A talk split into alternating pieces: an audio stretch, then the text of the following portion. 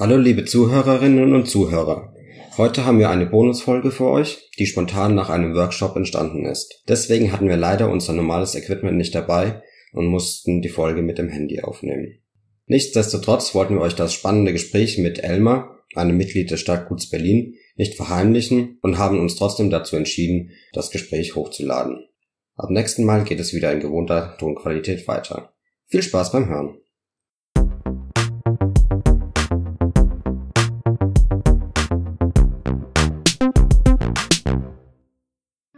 Elmar, schön, dass du heute bei mir sitzt. Wir haben uns gerade auf einem ähm, ja, Workshop kennengelernt, wo es um Gemeinschaftskompass geht, also eine Methode oder auch ein Modell, um Gemeinschaften zu unterstützen, zu beraten, auch um seine eigene Gemeinschaft vielleicht zu reflektieren.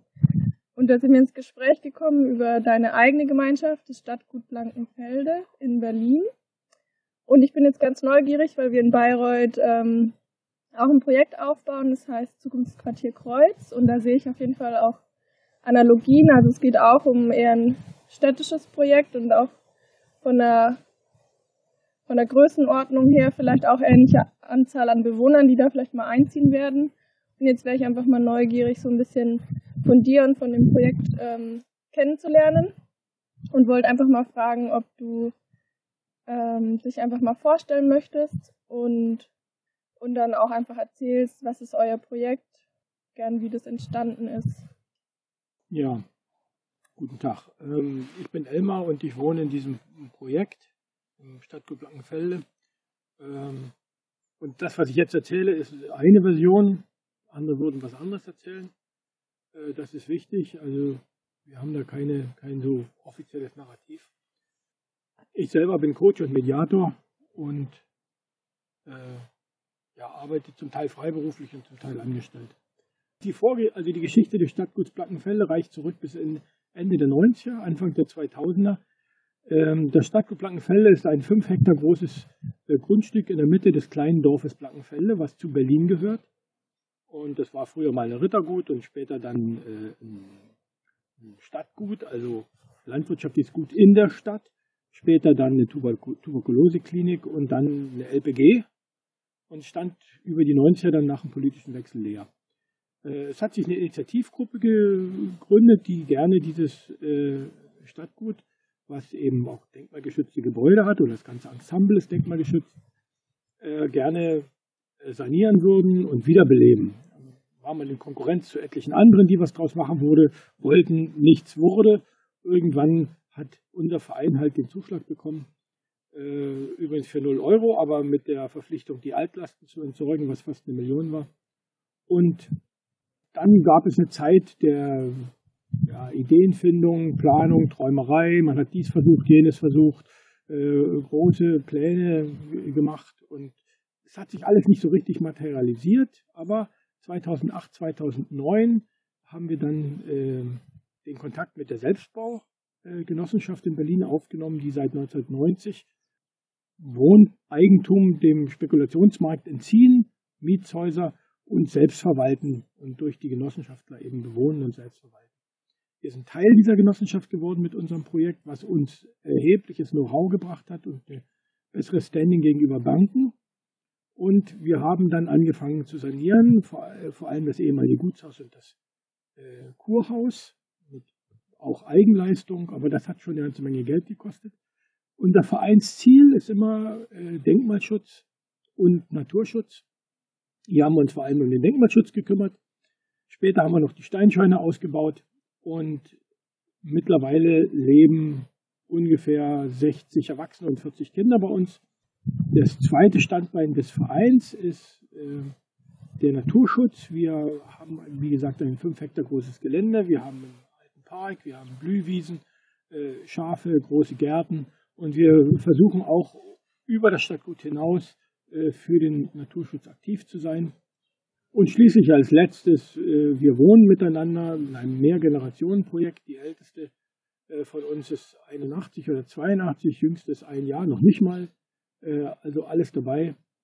Und wir versuchen ein bisschen, ja, auch daran zu wachsen, miteinander auszukommen. Das heißt, ihr seid genossenschaftlich organisiert in einer Dachgenossenschaft? Und nee, wir sind ein Verein. Ja. Das vor allen Dingen Mhm. Umweltschutz und Naturschutz. Für das Bauen und die Verwaltung der Wohnen sind wir Teil der Genossenschaft. Mhm.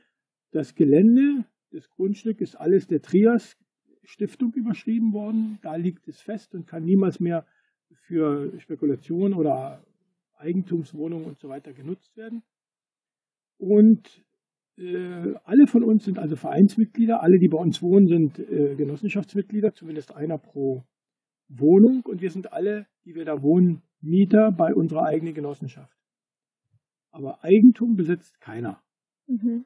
Und dann gibt es noch so eher informell eine Gruppe, äh, das ist äh, die derer, die da wohnen, weil das Miteinander wohnen ist etwas anderes als die Ziele des Vereins. Da haben wir auch Leute dabei, die gar nicht bei uns wohnen, die eben Naturschutz und äh, Denkmalschutz weiter voranbringen wollen. Aber die Belange derer, die da wohnen, unterscheiden sich davon und dafür gibt es eher eine informelle Gruppe, wo sag ich mal, mehr Gruppendynamik und die Regeln des Zusammenlebens verhandelt werden. Manchmal überschneidet sich das. Das ist nicht immer ganz einfach zu trennen, aber im Großen und Ganzen kriegen wir das hin. Zumindest finanziell ist es ganz klar. Mhm. Und kannst du zu den 100 Personen, die zusammenleben, auch nochmal was erzählen? Also in, wohnt ihr dann alle in einem großen Gebäude oder sind es mehrere Gebäude? Oder also wie wenn ich jetzt sozusagen da reinlaufe, wie, wie kann ich mir das vorstellen? Das ist ein großer, ein großer Hof, äh, vielleicht so 40 mal 80 Meter oder so.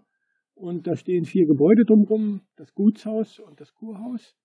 Äh, Die sind komplett ausgebaut für Wohnungen. Äh, Die Steinscheune ist in den unteren Geschossen für Gewerbe und für unsere Naturschutzstation mit einem Café und verschiedene andere Kleinigkeiten. Während das obere Geschoss für Wohnungen auch ausgebaut ist. Und die Langscheune ist nicht ausgebaut, da gibt es auch vieles vermietet äh, an Gewerbe oder für Lagerraum oder so. Wir haben einen Kinderraum, einen Fahrradraum, eine Vereinswerkstatt und so, das ist in der Langscheune. Ähm, ja, so, so sieht das aus. Äh, die Wohnungen selber sind in der Hauptsache Familienwohnungen. Wir haben also das Gros der Be Bewohnerinnen sind äh, Familien mit Kindern. Es gibt einige, die alleine wohnen. Es gibt eine WG, das sind die unsere alten WG, die sind alle schon jenseits der 60, 70. Und äh, also es gibt kein, keine, also wir haben einen Gemeinschaftsraum natürlich, wir haben auch einen Kursaal mit einer großen Küche, was wir vermieten äh, und wo Veranstaltungen stattfinden können. Aber es gibt für uns, die wir da wohnen, nicht jeden Tag eine Zwangskommunikation wie in einer Kommune, wo wir würden also miteinander kochen und so weiter. Wir haben gemeinsame Waschmaschinenanlage sozusagen, wo wir unseren ganzen Krempel waschen. Es gibt noch äh, gemeinsame, wie gesagt, Gärten, es gibt ein ehemaliges Spritzchenhäuschen, es gibt äh, verschiedenste andere Dinge, die wir gemeinsam nutzen. Das ist eine Food Coop zum Beispiel auch sehr wichtig. Aber äh, vom Wohnen her sind es eher klassische Familien, Familienwohnungen. In der unterschiedlichsten Form. Das natürlich auch. Hm. Und habt ihr die selber mitgestaltet? Ähm, dann bei der. Ja, nur zu, äh, begrenzt. Also die Genossenschaft, es ist ja so, dass die Genossenschaft darauf gucken muss, dass Wohnungen immer auch wieder vermietbar sind, wenn man auszieht.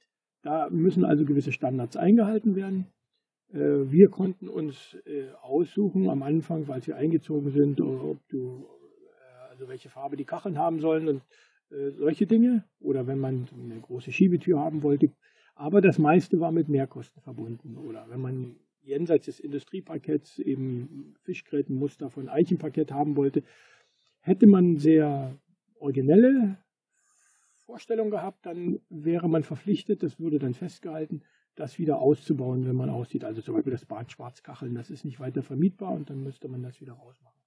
Aber die Grundanlage der Wohnung, natürlich hat die Initiativgruppe da mitgeplant, aber das hat dann letztlich der Architekt des, der Genossenschaft gemacht, mit uns gemeinsam. Aber das Hauptkriterium war immer Standard als äh, Mietshaus äh, mit den entsprechenden Richtlinien und Wiedervermietbarkeit. Ja, also das geht über die äh, Vorstellung der einzelnen Mieterinnen hinaus, sondern äh, die Genossenschaft ist das, was bestehen bleibt und die Leute kommen und gehen. So ist die Idee ein bisschen. Und wann bist du dann in diesen Prozess mit eingestiegen und was war auch für dich so ein bisschen so dein persönlicher Anreiz, deine Motivation, da zu sagen, ja, da will ich wohnen? Vielleicht kannst du auch da noch ein bisschen dazu erzählen, was dich bewegt hat. also ich habe schon vorher in anderen Zusammenhängen äh, gemeinschaftlich gewohnt, sehr unterschiedlich. Ich habe auch als Familie gewohnt oder alleine. Und zu dem Zeitpunkt wollte ich gerne äh, wieder in eine größere Gemeinschaft. Ich bin der Meinung, Menschen sollten in Horden wohnen. Äh, das passt am besten, weil da hat man den meisten Gewinn, auch wenn man nicht, also viel weniger vielleicht selber besitzt, aber man kann viel mehr benutzen und sich gegenseitig helfen und unterstützen und gemeinsam was machen. Und da war ich auf der Suche mit einem befreundeten Paar zusammen und wir sind durch die Experiment-Days äh, auf der Stadtgut gekommen. Damals war gerade die Phase, wo das mit dem Bauen losgehen sollte. Und wir kamen dazu. Es, wir haben uns kennengelernt da mit den Leuten, die schon dabei waren und äh, sind da noch reingerutscht. Ich wollte halt gerne in Berlin bleiben und ich wollte, also diese, diese Mischung am Stadtgut in Blankenfelde, dass man in Berlin ist, aber quasi ländlich wohnt. Das äh, Blankenfelde ist von Feldern und Wäldern umgeben. Aber man kann in 14 Kilometern am Alex sein. Das ist schon irgendwie genial und die Leute haben mir gefallen, die Idee des Projekts hat mir gefallen, was, was da dahinter stand. Und äh, ja, dann bin ich da hingezogen. Mhm. Und sind es auch jetzt noch die Punkte, die du besonders schätzt an dem Projekt? Oder was wären so die Sachen, die du, ja, die du jetzt auch lieb gewonnen hast? Was ich jetzt schätze, also ich, äh, ich schätze nach wie vor das Stadtgut an sich, so wie es ist. Äh, und äh, als Projekt, als, als Ort, ne, das ist schon sehr schön. Und ähm, ich schätze die Leute, mit denen ich zusammen wohne, weil wir haben uns doch schon alle, manche mehr, manche weniger, näher kennengelernt und schätzen gelernt. Und äh, auch wenn man ja manche nicht so oft sieht, weil wir eben ja auch alle irgendwo arbeiten und die Lebenswelten ja doch unterschiedlich sind, ist es doch ein Gefühl, dass man sich aufeinander verlassen kann und dass man zusammengehört. Und das schätze ich sehr. Und klar ist es immer so, es könnte mehr Gemeinschaft sein, mehr äh, äh, aufeinander einlassen. Da sind die Geschmäcker unterschiedlich und auch die Lebensweisen, die Lebensphasen sind unterschiedlich. Nicht? Ob man eben 80 ist oder ob man eine Familie gerade gründet, ob beide berufstätig sind oder was auch immer. Da spielen viele Sachen rein. Und ich genieße es, dass wir viele Dinge, also immer wieder Dinge gemeinsam machen. Sei es, dass wir jetzt im letzten Jahr haben wir eine Sauna gebaut, da haben sehr viele mitgemacht und wir werden eine wunderschöne Sauna haben und das ist etwas, was wir einfach so gemeinsam immer wieder benutzen können, was uns verbindet und wo man eben dann auch einander näher kommt durch die Gespräche und äh, einfach durch das Tun, aber eben auch Garten, Food Coop oder Seminare oder wir haben ja diesen großen Hof, wo man im Sommer eigentlich immer nur draußen sitzt und isst und dann eben mit unterschiedlichsten Leuten, was weiß ich. Ja, das schätze ich alles sehr. Ja, also nein, das hat sich nicht so groß geändert. Das mhm. hat gegenüber vom Anfang. Und gibt es auch Herausforderungen oder gab es auch in der Vergangenheit Herausforderungen, an denen ihr dann gewachsen seid oder an denen du auch selber persönlich gewachsen bist, jetzt im Kontext mit dem Stadtgut? Ja, es gab ein paar Herausforderungen, die uns wirklich sehr beschäftigt haben. Ich war nicht immer dabei, weil ich war zwischenzeitlich noch mal äh, ein paar Jahre im Ausland. Aber ähm, und das sind eigentlich Sollbruchstellen in allen Projekten, das, also kenne das von anderen auch. Ähm, als wir angefangen haben, unser, unser Café äh, zu installieren, also einen Geschäftsbetrieb in den Verein hinein und mit den, den damit zusammenhängenden Konsequenzen, was eben Besucher auf dem Hof, äh, Buchhaltung, äh, Abgrenzung und so weiter, das hat äh, sehr viele Diskussionen verursacht und, und erfordert und war schwierig. Eine andere sehr schwierige Sache war die, die unterschiedlichen Vorstellungen über Tierhaltung und Essen von Tieren. Wir haben ja Tiere, die wir halten und manche haben auch Haustiere, aber da einen Konsens zu finden von sehr strikten tierschützerischen oder auf Tierschutz bedachten Interessen zu eher konventionellen Arten Tiere zu halten. Und da etwas zu finden, das ist äh, das, das, das war sehr, sehr schwieriger Prozess. Und was immer auch mit Dynamik verbunden ist, ist, wenn eben Leute wegziehen und andere Leute dazukommen wollen, da muss man eben auswählen, da muss man Kriterien finden, da gibt es unterschiedliche Vorstellungen, Sympathien und so weiter. Und ähm, das sind große Herausforderungen. Das sind große Herausforderungen. Wir bemühen uns, wir haben auch schon gelernt, wir sind besser geworden, wir reden viel mehr, bevor wir entscheiden, aber es ist nicht alles so locker hinzukriegen. Das ist halt schwierig manchmal. Hm. Du hast jetzt das Thema Entscheiden schon ein paar Mal angeschnitten. Kannst du da so ein bisschen drauf eingehen, wie bei euch Entscheidungen getroffen werden? Gibt es da gewisse Gremien oder seid ihr in einem Plenum organisiert? Also was habt ihr erstmal für Strukturen oder Orte, Räume, in denen ihr Entscheidungen trefft? Und wenn die dann stattfinden, wie werden da auch Entscheidungen getroffen? Also äh, das ist auch eine Geschichte und wir haben uns da entwickelt. Äh, wir haben früher sehr viel einfach abgestimmt. Das ist jetzt nicht mehr so. Ähm, wir haben jetzt für den Verein, was ja das Gelände betrifft, Natur- und Denkmalpflege, all diese Dinge, dafür haben wir ein Plenum, was alle vier Wochen tagt. Ähm, der Verein ist viel größer als die, die da wohnen. Ne? Und ähm, auf diesem Plenum gibt es so ein Prozedere, dass man also eine Woche vor dem Plenum Themen offerieren muss. Die werden dann im ersten Termin besprochen und im zweiten Termin entschieden. Und wenn es Konflikte gibt, muss das eben außerhalb des Plenums äh, nach Möglichkeit äh, bearbeitet äh, werden und dass es, sodass es dann nachher eine Beschlussvorlage gibt, die relativ leicht äh, äh, beschlossen werden kann. Das betrifft alles, was eben unser Gelände betrifft, was Naturschutz betrifft, was Denkmalpflege betrifft, Bau und so weiter und so fort. Ähm, was anderes ist das, das Forum oder die, der, das Medium für die Bewohnerinnen und Bewohner, die sogenannte Wohngruppe. Hier wird alles besprochen und entschieden, was die betrifft, die da wohnen. Äh, also Regeln des Zusammenlebens, gemeinsame Werte oder auch wer kommt, wer geht, äh, wie gehen wir mit Konflikten um und so weiter, die eben nicht unbedingt beim Verein anzusiedeln sind. Das machen wir einfach in, in Rederunden meistens äh, eher, wir versuchen das eher im Gespräch und im Konsens. Das gelingt nicht immer. Für die Wohnungsvergaben haben wir ein sehr ausgeklügeltes Verfahren, weil da geht es oft kontrovers zu und da müssen die Regeln sehr klar sein. Alle anderen Konflikte versuchen wir, und es ist oftmals äh, auch nicht so einfach zuzuordnen, welches Thema in welche Gruppe gehört, und weil das überschneidet sich äh, was ganz wichtig ist, wir trennen die Finanzen. Der Verein ist gemeinnützig und wirtschaftet für sich und wir als Bewohner haben da keinen Nutzen von. Wir bezahlen alles selber und wenn wir irgendein Projekt machen wollen und brauchen dafür einen Raum, dann müssen wir den mieten beim Verein, auch wenn wir da wohnen und Vereinsmitglieder sind.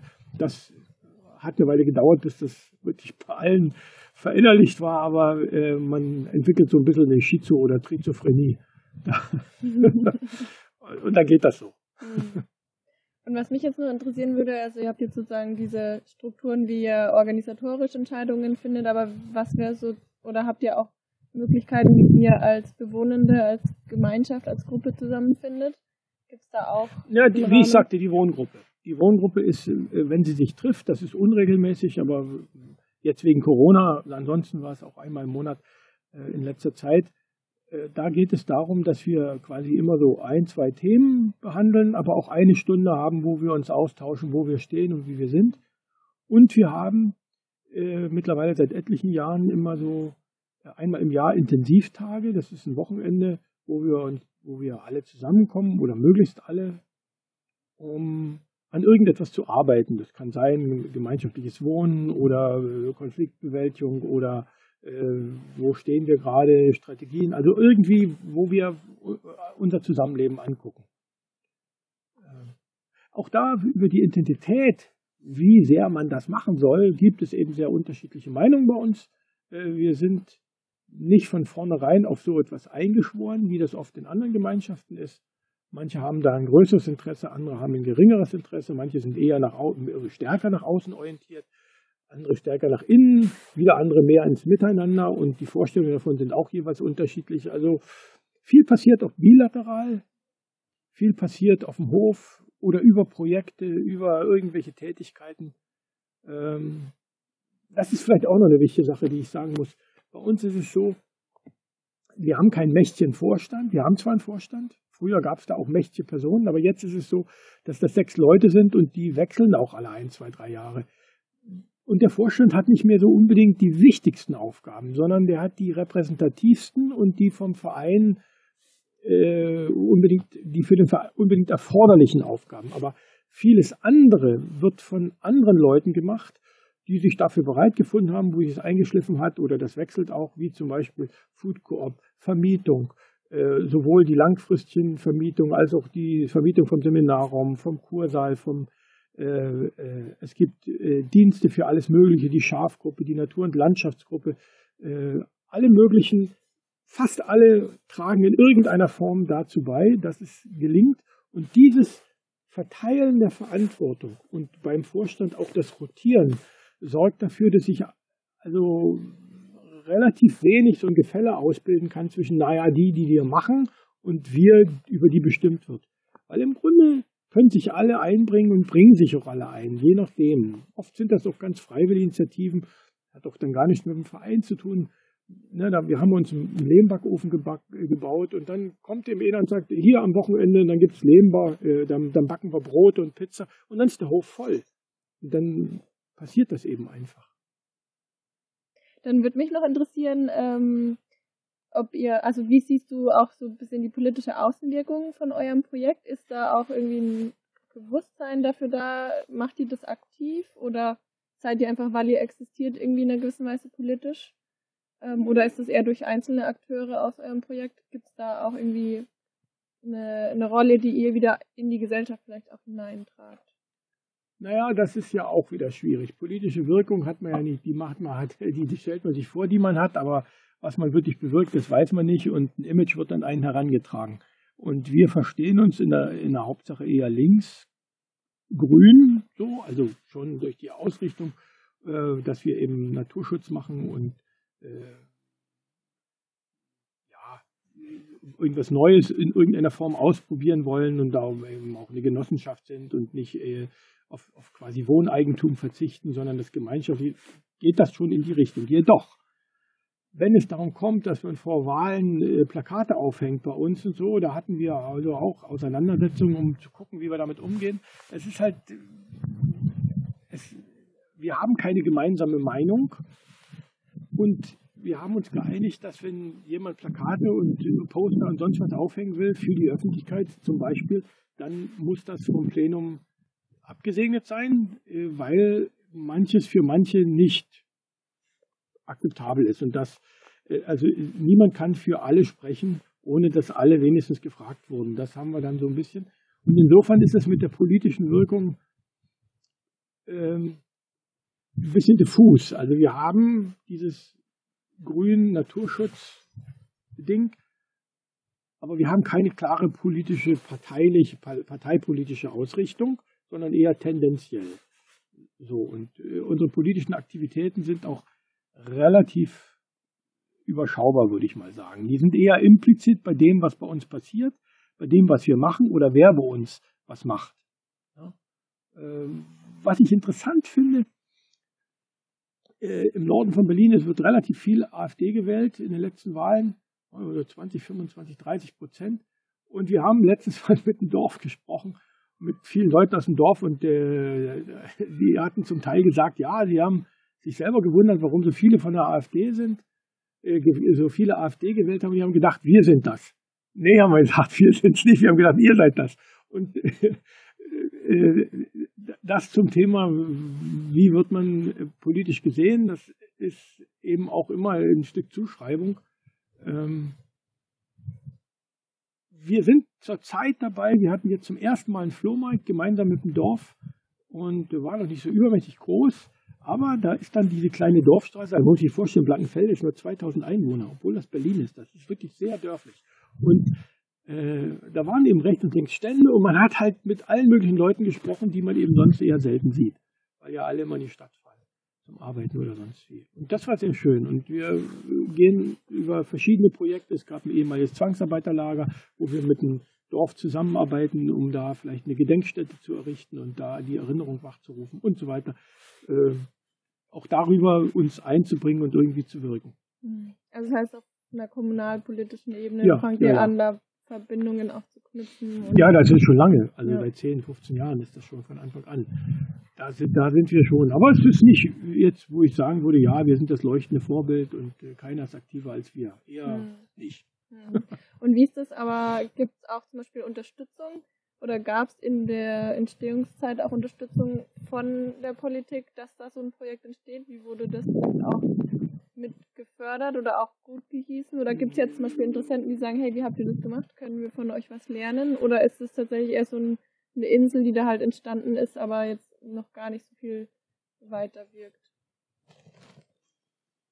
Also nee, ich, also ich, da, da, war ich noch nicht dabei, aber äh, soweit ich weiß, mussten wir das Ding kaufen als Verein. Und da waren auch andere unterwegs, die das kaufen wollten. Die hatten, alle haben da Konzepte über Jahre hinweg und nichts ist geworden. Und wir haben halt, also die, die das damals bei uns gemacht haben, die haben halt verhandelt und die 700.000, die es sein sollten, die hatten wir natürlich nicht. Und da äh, wir haben uns dann mit dem Konzept des Natur- und Denkmalschutzes, gemeinsames generationenübergreifendes Wohnen, haben wir uns da durchgesetzt und eben die Verhandlungen haben über das Altschadensgutachten erbracht, dass äh, wir eben, dass der, dass der, wie sagt man, die Stadt Pankow oder der, der Stadtbezirk Pankow, dass, dass die darauf verzichten, die 700.000, wenn wir die ganzen Altlasten beseitigen, was denselben Wert ergäbe und das wurde auch kontrolliert, das mussten wir machen und das war viel, viel Arbeit. Und äh, gut geheißen wurde das, aber wir haben keinerlei Förderung gekriegt. Wir haben einen Preis gekriegt für 20.000, glaube ich. Ich weiß es nicht, für architektonisches irgendwas. Da war ich noch nicht dabei, tut mir leid, habe ich jetzt nicht drauf.